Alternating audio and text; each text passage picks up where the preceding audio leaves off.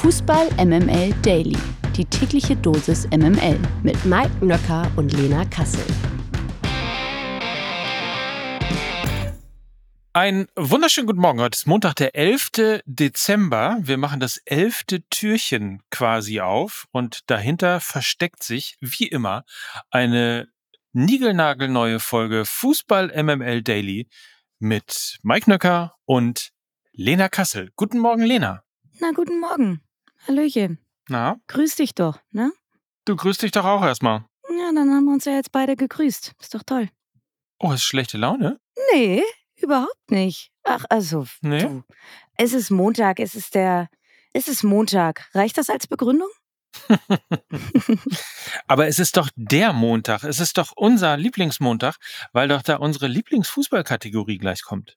Ja, das ist für euch ja immer super. Für mich bedeutet das immer sehr viel Arbeit. Das weißt du ja auch, ne? Ja, das Ja. stimmt. Aber Mhm. danach sind wir halt alle schlauer. Die ganze Fußballgemeinde hier in Deutschland ist danach schlauer. Ja, das ist mein Dienst an Fußball Deutschland. Ich warte, So. bis ich endlich mal dafür ausgezeichnet werde. Mit so einem kleinen, ich weiß nicht. Also unter dem Bundesverdienstkreuz mache ich es nicht, sage ich auch ganz ehrlich. ja. Ja. ja, ja, ist natürlich. Äh, komm, du kannst dir doch zu Weihnachten wünschen. So. 100% Lena. Guten Morgen, Mike, und Happy Monday. Präsentiert von Lena Kassel. Fangen wir an mit Eintracht Frankfurt gegen Bayern. Hör auf! Wir verlieren jetzt noch die 0,05 Prozent der Bayern-Fans, die irgendwie noch bei uns geblieben sind. Allerspätestens Ach, jetzt. entschuldige. Man freut sich so sehr, wenn man irgendwie, wenn es doch, ich meine, es kommt, keine Ahnung, dreimal im Jahr vor, dass die Bayern verlieren, zumindest in der Bundesliga.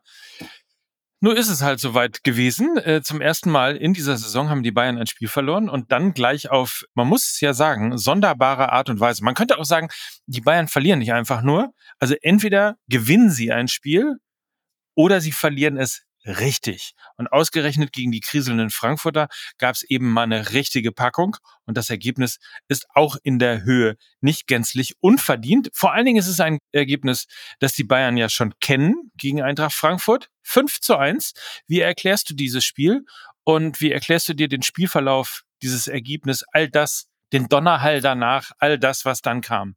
ist natürlich ein Ergebnis, womit ich in dieser Höhe und in dieser Klarheit überhaupt nicht gerechnet hätte. An alle, die die Freitagsfolge Mhm. nicht gehört haben, gerne noch mal reinhören.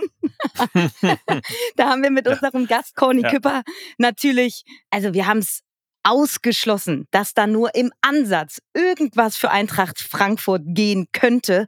Also der Dank der Frankfurter, auf den warte ich dann auch noch in äh, dieser Woche. Es war natürlich wieder der umgedrehte MML-Fluch. Mhm. Also das kam schon ein bisschen wie Kai aus der Kiste. Denn die Bayern waren zwar nicht immer vollends überzeugend in dieser Saison, aber bis auf den Aussetzer in Saarbrücken waren sie eben weitestgehend stabil, gerade in der Liga und in der Champions League äh, waren vor diesem Bundesligaspieltag ungeschlagen unterwegs und sind ja auch in der Champions League unfassbar souverän gewesen. Und es war sehr, sehr, sehr lange ruhig an der Säbener Straße. Ungewöhnlich ruhig. Jetzt brennt natürlich nach dieser Niederlage ganz sicherlich wieder der Baum, denn es war natürlich eine Niederlage, wo man beim BVB die Frage nach der Mentalität stellen würde. Die Bayern waren ausgeruht, hatten kein DFB-Pokalspiel. Die Partie gegen Union vom vergangenen Wochenende wurde ja auch abgesagt. Also eigentlich hätten die Bayern ja brennen müssen, endlich wieder ein geiles Pflichtspiel zu haben. Stattdessen sind sie auch noch weniger gelaufen als die Eintracht. Und zwar nicht ein Kilometer weniger, nicht zwei Kilometer weniger. Nein, die ausgeruhten Bayern sind zehn Kilometer weniger gelaufen als Eintracht Frankfurt. Also das ist wirklich immens. Dazu gab es unfassbar viele individuelle Fehler, Unkonzentriertheiten, Abspielfehler ohne Not. Also das war eine Niederlage des Kopfes, keine des Körpers. Der Wutmotor, wie Müller ihn ja nannte, ist auch nicht angegangen. Normalerweise fühlen sich ja die Bayern dann relativ schnell auch in ihrer bayerischen Breitbeinigkeit angefasst. Das ist jetzt ausgeblieben und das ist wirklich erstaunlich. Ich würde jetzt aber nicht einen großen, großen Rundumschlag machen über Thomas Tuchel, sporttaktische Fehler suchen und so weiter und so fort. Das Spiel haben sie schlichtweg durch fehlende Schärfe im Kopf verloren und eben durch krasse individuelle Patzer der kompletten Viererkette, die von eben den wendigen Ebimbe, Chaby und Co. das ein oder andere Mal duschen geschickt worden sind. Man könnte es auch wirklich anders betiteln. Eventuell haben die Bayern einfach schon frühzeitig in der Weihnachtszeit ein paar Geschenke verteilt. Also so wirkte das mitunter.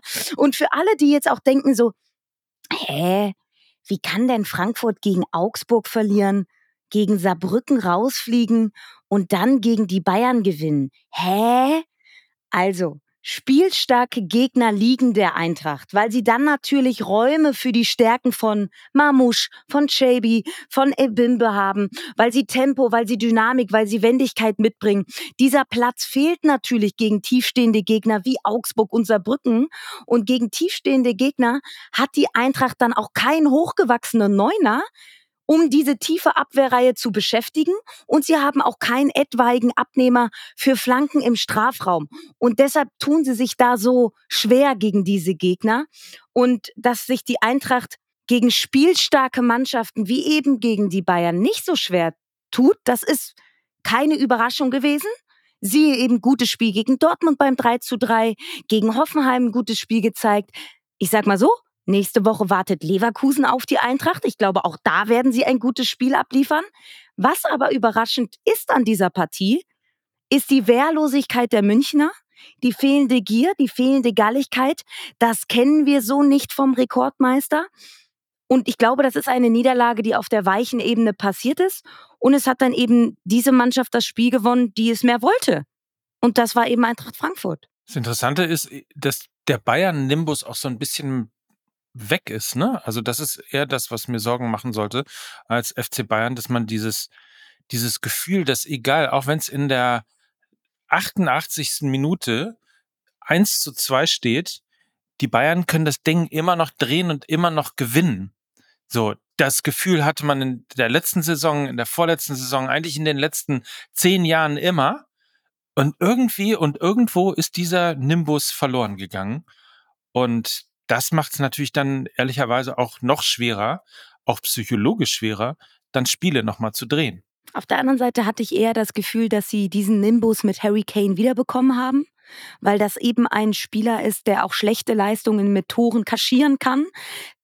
Das haben wir in dieser Saison auch schon gesehen, dass das so war dass sie dreckige Siege eingefahren haben, wo Harry Kane drei Ballkontakte hatte und daraus zwei Tore gemacht hat. Also das haben wir auch gesehen, aber ich gebe dir recht, dass da ein Grundgefühl mit herrscht aktuell bei den Bayern, wo man sagt, diese Mir San Mir Breitbeinigkeit, die wir aus den vergangenen Tagen kennen, die ist vielleicht nicht mehr bei 100 Prozent.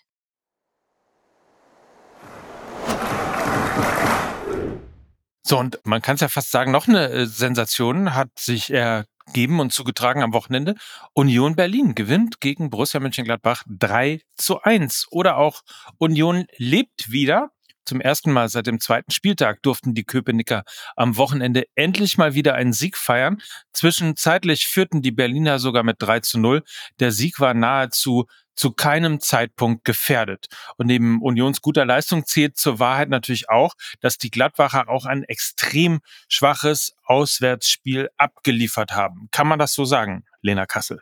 Nee, ich würde ungern jetzt über die Schwächen von Gladbach sprechen, wenn Union das erste Mal seit August wieder ein Spiel gewinnt. Ich würde gerne positiv bleiben. Ich möchte gerne über die Stärken von Union sprechen, die sie in diesem Spiel gezeigt haben. Und ich lese zum Start mal ein Zitat von Rani Kedira vor, welches er nach dem Spiel abgegeben hat.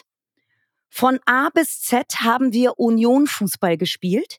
Wir waren sehr aktiv, sehr leidenschaftlich und solidarisch. All das, was uns ausgezeichnet hat, als wir erfolgreich waren.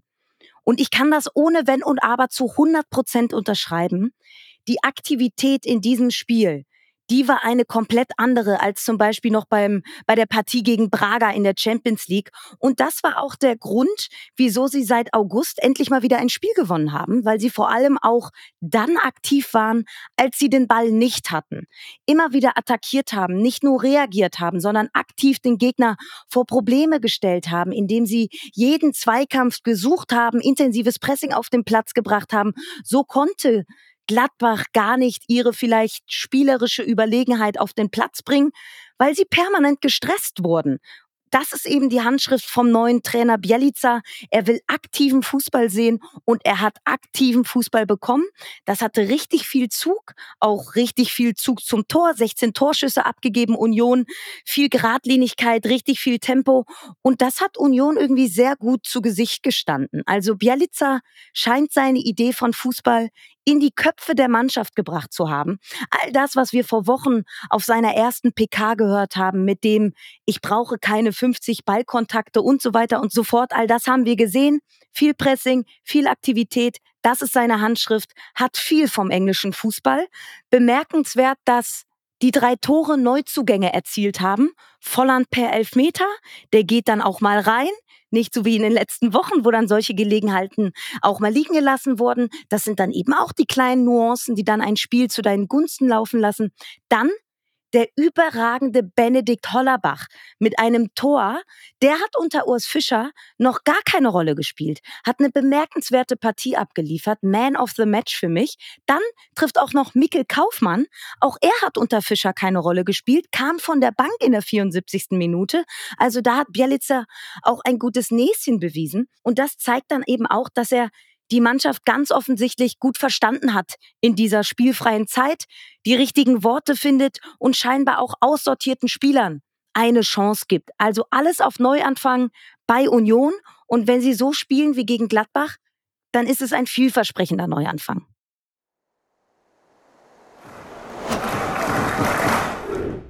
Werder Bremen gegen FC Augsburg oder es bleibt dabei, Werders Saison ist ein großes Durcheinander. Diesmal wurde nämlich wieder gewonnen. Nach dem enttäuschenden Auftritten der letzten Wochen lieferten die Bremer am Wochenende gegen Augsburg die wohl beste Saisonleistung, die zu einem 2 zu 0 Sieg führte. Werder ist sogar das erste Team, das den FCA unter der Führung von Gestorup besiegen konnte. Könnte das vielleicht ein Weckruf für die Bremer in dieser Saison gewesen sein? Ja, also, ja. Also doch, ich habe ja schon, glaube ich, ich weiß nicht, vor zwei Wochen oder so haben wir schon mal über Bremen gesprochen. Und da habe ich gesagt, dass das so ein bisschen ein seismografisches Spiel werden dürfte, weil sie ja davor eben gegen, gegen Stuttgart gespielt haben, gegen Leverkusen, gegen Frankfurt. Da konnten sie nicht gewinnen und da konnte man natürlich aber auch immer sagen, naja, der Gegner war halt nicht auf Augenhöhe. Der Gegner war einfach zu stark. Diese Ausrede hatten sie jetzt gegen Augsburg nicht. Da mussten sie liefern und sie haben geliefert. Und ich glaube, Bremen hat eine Sache, die Augsburg nicht hat. Ein Spieler, der in engen, umkämpften Spielen ob seiner einzigartigen Qualität einen Unterschied ausmachen kann. Werder hat diesen Spieler mit Marvin Duksch. Augsburg ist im Kollektiv nicht schlechter als Bremen, aber in der Spitze fehlt ihnen diese einzigartige Qualität. Das hat für mich dieses Spiel entschieden. Duksch mit einer Torvorbereitung und einem eigenen Tor Man of the Match. Und ich glaube, dieses Spiel hat aber auch gezeigt, dass die Bremer in ihrer zweiten Bundesliga-Saison auch reifer auftreten können. Waren ja noch vor ein paar Monaten gegen konterstarke Mannschaften teilweise sehr naiv unterwegs, was ihren eigenen Ballbesitz anging und die Höhe der letzten Kette.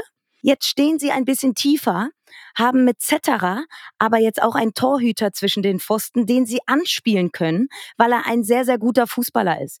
Das gibt ihnen das Selbstvertrauen, auch näher am eigenen Tor zu stehen, weil sie mit Zetterer einen zusätzlichen Aufbauspieler haben, den sie auch mal unter gegnerischen Druck anspielen können. Sie können besser damit herausspielen und haben eine gewisse Ruhe. Und das ist, glaube ich, auch so eine Weiterentwicklung von Bremen, die wir gerade auch beim Spiel gegen Augsburg gesehen haben, die ja eine sehr konterstarke Mannschaft sind. Da haben sie sich nicht locken lassen. Und es war ja, ja vor der Partie durchaus auch was unruhig in Bremen, ob der ausbleibenden Punkte. Jetzt stehen sie auf Platz 12, haben 14 Punkte. Das ist genau das, was der Kader hergibt. Bremen ist im Sollbereich.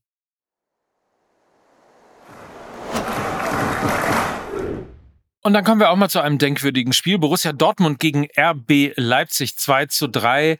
endet es weiter und der Fall des BVB in der Bundesliga, er geht weiter. Die Dortmunder gewannen nur eines der letzten fünf Ligaspiele und haben mittlerweile vier Punkte Rückstand auf die Champions League-Ränge. Immerhin, trotz der frühen roten Karte gegen Mats Hummels und einem Eigentor gab der BVB nicht auf. In der Nachspielzeit gab es sogar noch die große Chance auf den Ausgleich. Und da muss ich mal fragen, überwiegte aus deiner Sicht deshalb eher der große Kampfgeist oder war die Partie am Samstagabend ein weiterer Beleg dafür, dass der BVB in dieser Saison zumindest in der Liga nicht erfolgreich sein kann? Auch wenn es das Ergebnis nicht vermuten lässt, hat der BVB für mich gerade in der zweiten Halbzeit Sachen gezeigt, die Hoffnung machen dürften. Sie hatten meiner Meinung nach da so in Unterzahl eine Nothing-to-Lose-Mentalität, die ihnen sehr gut gestanden hat, weil sie plötzlich ins Risiko gegangen sind, mutig waren. Das war auch äh, schon beim Unterzahlspiel gegen Hoffenheim so, wo sie mit einem Mann weniger plötzlich aufgedreht sind und befreiter gespielt haben, weil sie dachten, wir haben vielleicht eh nichts mehr zu verlieren. Auch gegen Leipzig hat man das in der Hälfte zwei gesehen, wo sie die bessere Mannschaft waren weil sie offensives Pressing gezeigt haben. Damit haben sie den Spielaufbau der Leipziger massiv gestört, sie immer wieder zu Fehlern gezwungen und das war so ein bisschen der Gamechanger. Und ich glaube, dahin müssen sie wieder zurück. Und wenn wir die letzten Wochen die Frage nach der Spielidentität gestellt haben von Borussia Dortmund, wofür steht diese Mannschaft eigentlich? Dann glaube ich, haben wir in dieser zweiten Halbzeit wieder die ersten Ansätze gesehen, was ihre DNA ist. Das offensive Pressing war auch der Schlüssel für den Erfolg in der vergangenen Rückrunde. Und er war auch der Schlüssel bei den letzten Meisterschaften unter Klopp. Also der Grundstein der Borussen-DNA wurde in den Klopp-Jahren gelegt. Das war die erfolgreichste Zeit der letzten 15 Jahre.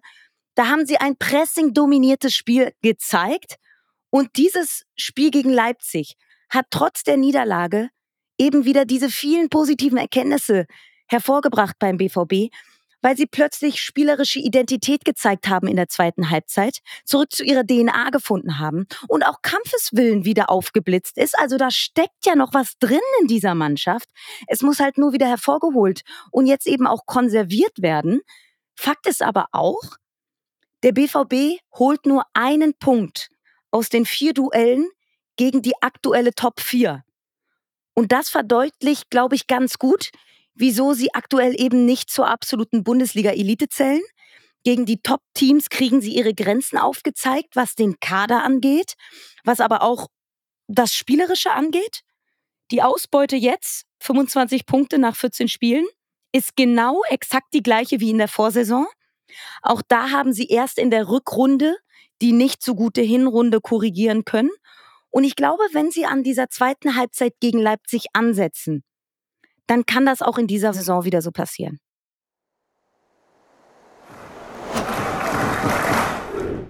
VfB Stuttgart gegen Bayer Leverkusen. Leverkusen bleibt ungeschlagen in dieser Saison und für den VfB ist es das erste Unentschieden überhaupt dieses 1 zu 1. Die Schwaben haben in Hälfte 1 ein absolutes Feuerwerk gezündet und gingen auch mit einer Führung in die Pause. Bayer antwortete nach dem Wiederanpfiff mit einer ebenfalls rasanten Leistung.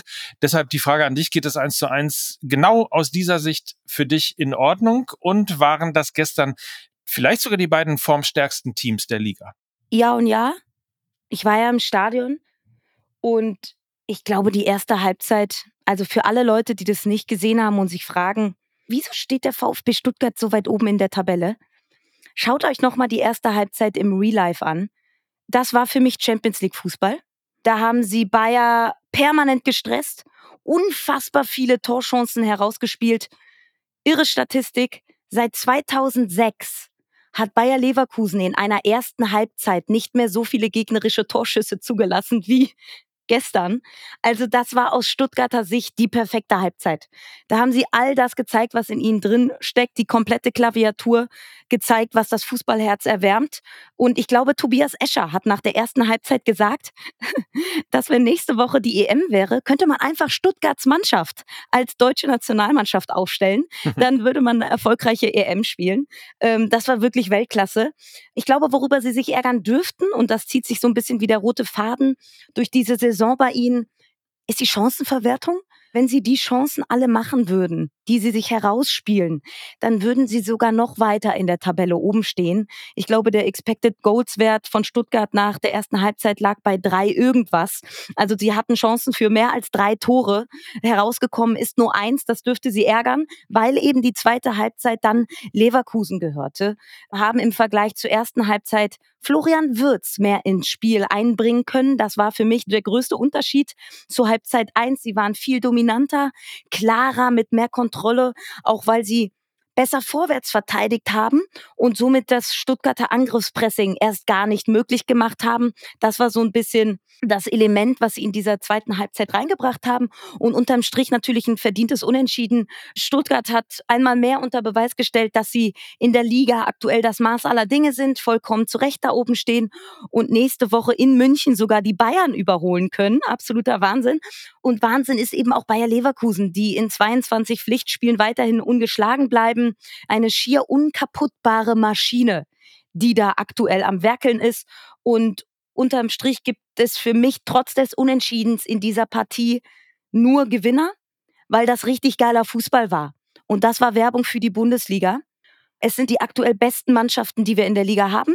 Das hat dieses Spiel unter Beweis gestellt. Absolut. Es hat unfassbar Bock gemacht, dieses Spiel zu sehen. Es war ganz, ganz großer Spaß. Übrigens, Fun Fact, weil du die Expected Goals eben angesprochen hast, die äh, bei Stuttgart wirklich äh, nach 45 Minuten bei drei waren. Aber als das Spiel nach 90 Minuten endete, hatten beide Vereine, also beide Mannschaften, einen Ex-Goal-Wert von drei. Also insofern auch Leverkusen hat ein bisschen was verballert. Aber sei es drum, es ist ein völlig verdientes 1 zu 1 ein völlig verdientes Unentschieden für beide Mannschaften gewesen. Schauen wir auf die restlichen Ergebnisse vom Wochenende. Hoffenheim gegen Bochum 3-1, Heidenheim gegen Darmstadt 3 zu 2, Wolfsburg unterliegt Freiburg mit 0 zu 1 und Köln gegen Mainz 0 zu 0. Und also wenn wir das hören mit Wolfsburg gegen Freiburg, dann kann ja, also ihr müsstet mal in unserer MML-Chatgruppe äh, gewesen sein, aber am Ende kamen wir auf den Nenner, dass immer wenn die Bayern 5 zu 1 gegen Eintracht Frankfurt verlieren, dass dann Nico Kovac als Trainer gefeuert wird. Kann ja noch passieren diese Woche. In der zweiten sieht man besser. In Liga 2 rückt die Spitze immer enger zusammen. Kiel gewann gestern im Topspiel gegen Düsseldorf mit 1 zu 0 und ist jetzt punktgleich mit Spitzenreiter St. Pauli. Die Kiezkicker spielten am Wochenende gegen Tabellenschlusslicht Osnabrück nur 1 zu 1 und gewannen somit nur eines der letzten vier Ligaspiele. Ist da also schon eine kleine Krise? Mhm. Die Kiezkrise, da die, kommt sie, die Kiezkrise. Ja, und trotzdem konnte der Vorsprung auf den HSV vergrößert werden, weil die Hamburger natürlich mitspielen. Trotz Führung verlieren sie nämlich mit 1 zu 2 gegen Paderborn. Eieiei, HSV. Ähm, nur noch vier Punkte. Hinter den Aufstiegsrängen ist mittlerweile die Hertha, die hat eine perfekte Woche hinter sich.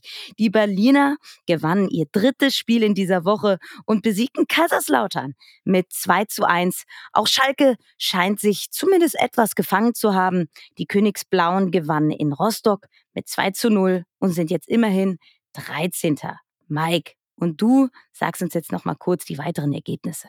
Auch vielen Dank. Wiesbaden gegen Braunschweig 1 zu 3, Hannover gegen Karlsruhe 2 zu 2, führt gegen Magdeburg 1 zu 1 und Elversberg unterliegt Nürnberg mit 0 zu 1. Pokalgesetze. Gestern Abend wurde dann noch das Viertelfinale des DFB-Pokals ausgelost und vielleicht gibt's das vorgezogene Finale in diesem Jahr schon Ende Januar, denn dann kommt's wieder zu Bayer Leverkusen gegen den VfB Stuttgart. Gerade haben wir noch drüber geredet. Das ist natürlich ein knaller Viertelfinale, das dann in der Bayer Arena stattfinden wird. Pokalschreck Saarbrücken empfängt Borussia Mönchengladbach. Lass mich nicht hängen, Tommy Schmidt, sage ich nur, auf dem Weg zu Gladbach gegen St. Pauli. Vielleicht ja. Hertha spielt zu Hause im Olympiastadion gegen Kaiserslautern und der FC St. Pauli empfängt Fortuna Düsseldorf. Somit ist klar, dass mindestens zwei Zweitligisten und maximal zwei Bundesligisten im Halbfinale stehen werden. Das könnte also ein richtig historisches äh, Halbfinale, vielleicht sogar Finale werden, das uns da erwartet im Mai in Berlin. Man hat schon irgendwie, also es ist ein, es ist ein toller Wettbewerb dieses Jahr, oder? Man hat richtig Bock auf die Spiele. Ey, Fußballfestspiele im DFB-Pokal. Du kannst dir nicht vorstellen, wie sehr ich mich natürlich allen voran über das Los Hertha Kaiserslautern gefreut habe. ah, ehrlich, auch noch zu Hause. Also ihr dürft euch wieder, also ich sag mal so, Kupferkanne is calling. ist nicht ins Stadion? Doch, natürlich. Ich gehe erst ins Stadion und dann bis 4 Uhr in die Kupferkanne. Also so wie, so, so, wie ah. vergangenen Mittwoch. Ganz klar. Hm. Ich freue mich darauf. Ende Januar. Die Auslosung, ich sag so, die hätte nicht besser laufen können als so. Weiber, immer Weiber. Eintracht Frankfurt hat sich in der Bundesliga der Frauen im Verfolgerduell gegen die TSG Hoffenheim durchgesetzt. Die Frankfurterinnen sind nach dem 3 zu 1 Erfolg jetzt Dritter. Tabellenführer ist zu diesem Zeitpunkt noch der VfL Wolfsburg. Aber die Wölfinnen könnten heute Abend von den Bayern abgelöst werden. Um 19.30 treffen die amtierenden Meisterinnen aus München dann auf Bayer Leverkusen. Stolpergefahr für die Bayern, Lena, weil es gerade so en vogue ist? Nee, ich glaube nicht. Also klar, sie spielen in dieser Woche auch noch in der Champions League am Donnerstag, ist vielleicht auch noch so ein bisschen in den Köpfen drin, werden nicht alles reingeben gegen Leverkusen, werden vielleicht ein bisschen kräfteschonender spielen. Auf was sie sich verlassen können, ist ihre Defensive ähm, haben die beste Defensive der Liga mit gerade mal drei Gegentoren. An der Offensive hapert es ein wenig, aber das ist auch Meckern auf hohem Niveau. Aber da gibt es Mannschaften, die äh, ein bisschen torreicher unterwegs sind, wie Wolfsburg, Bremen, aber auch Hoffenheim. Da sind sie ein bisschen minimalistischer unterwegs und ich glaube, der Minimalismus äh, wird aber dafür sorgen, dass sie auch das Spiel gegen Leverkusen gewinnen. Zwar nicht deutlich, aber knapp. Dann schauen wir mal, wie es wird. Auf jeden Fall sind wir jetzt quasi äh, fit gemacht für die Bundesliga. Morgen machen wir euch dann fit für die Champions League. Die kommt ja auch noch mit tollen Spielen. Ich glaube, Union gegen Real Madrid, Madrid ist das, was ihr, ist ja. das, was ihr übertragt, oder? Nee. Äh, Prime, ah. Bei Prime Video läuft äh, Manchester United gegen Bayern. Für Manchester geht es ja auch noch um alles. Also diese Gruppe A ist natürlich insofern was den Gruppensieg und was das Weiterkommen von Bayern München angeht, nicht mehr spannend. Aber alles, was dahinter passiert mit Galatasaray, mit Manchester United, mit Kopenhagen, ist äh, richtig, richtig spannend. Und von daher dürfen wir uns, glaube ich, auf eine Champions League-Woche freuen, die auch einiges zu bieten hat, ja. Sehr gut. Dann vertrete ich dich in der neuen Försterei im Spiel gegen Real Madrid. Und die spielen doch im Olympiastadion. Hör doch mal. hm?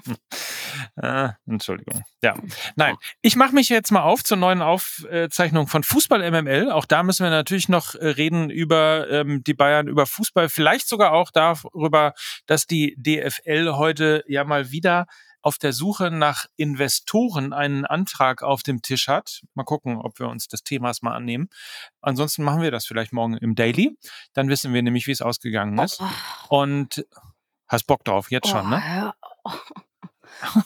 oh. Ey, könnt bitte, könnt ihr das machen? Das. Äh, äh. Ja, mal gucken, mal gucken, mal gucken. Also, leg dich wieder hin, erhol dich und sei fit für morgen früh. Und dann freue ich mich auf dich zu einer neuen Ausgabe Fußball MML Daily. So machen wir das. Kommt gut rein. Ja. Und ich wollte dir auch nochmal danken, seit, so. seit es dem den Daily gibt und du deine Expertise hier mit reinbringst, kann man sogar mit Mickey Beisenherz bei Fußball MML über Fußball sprechen.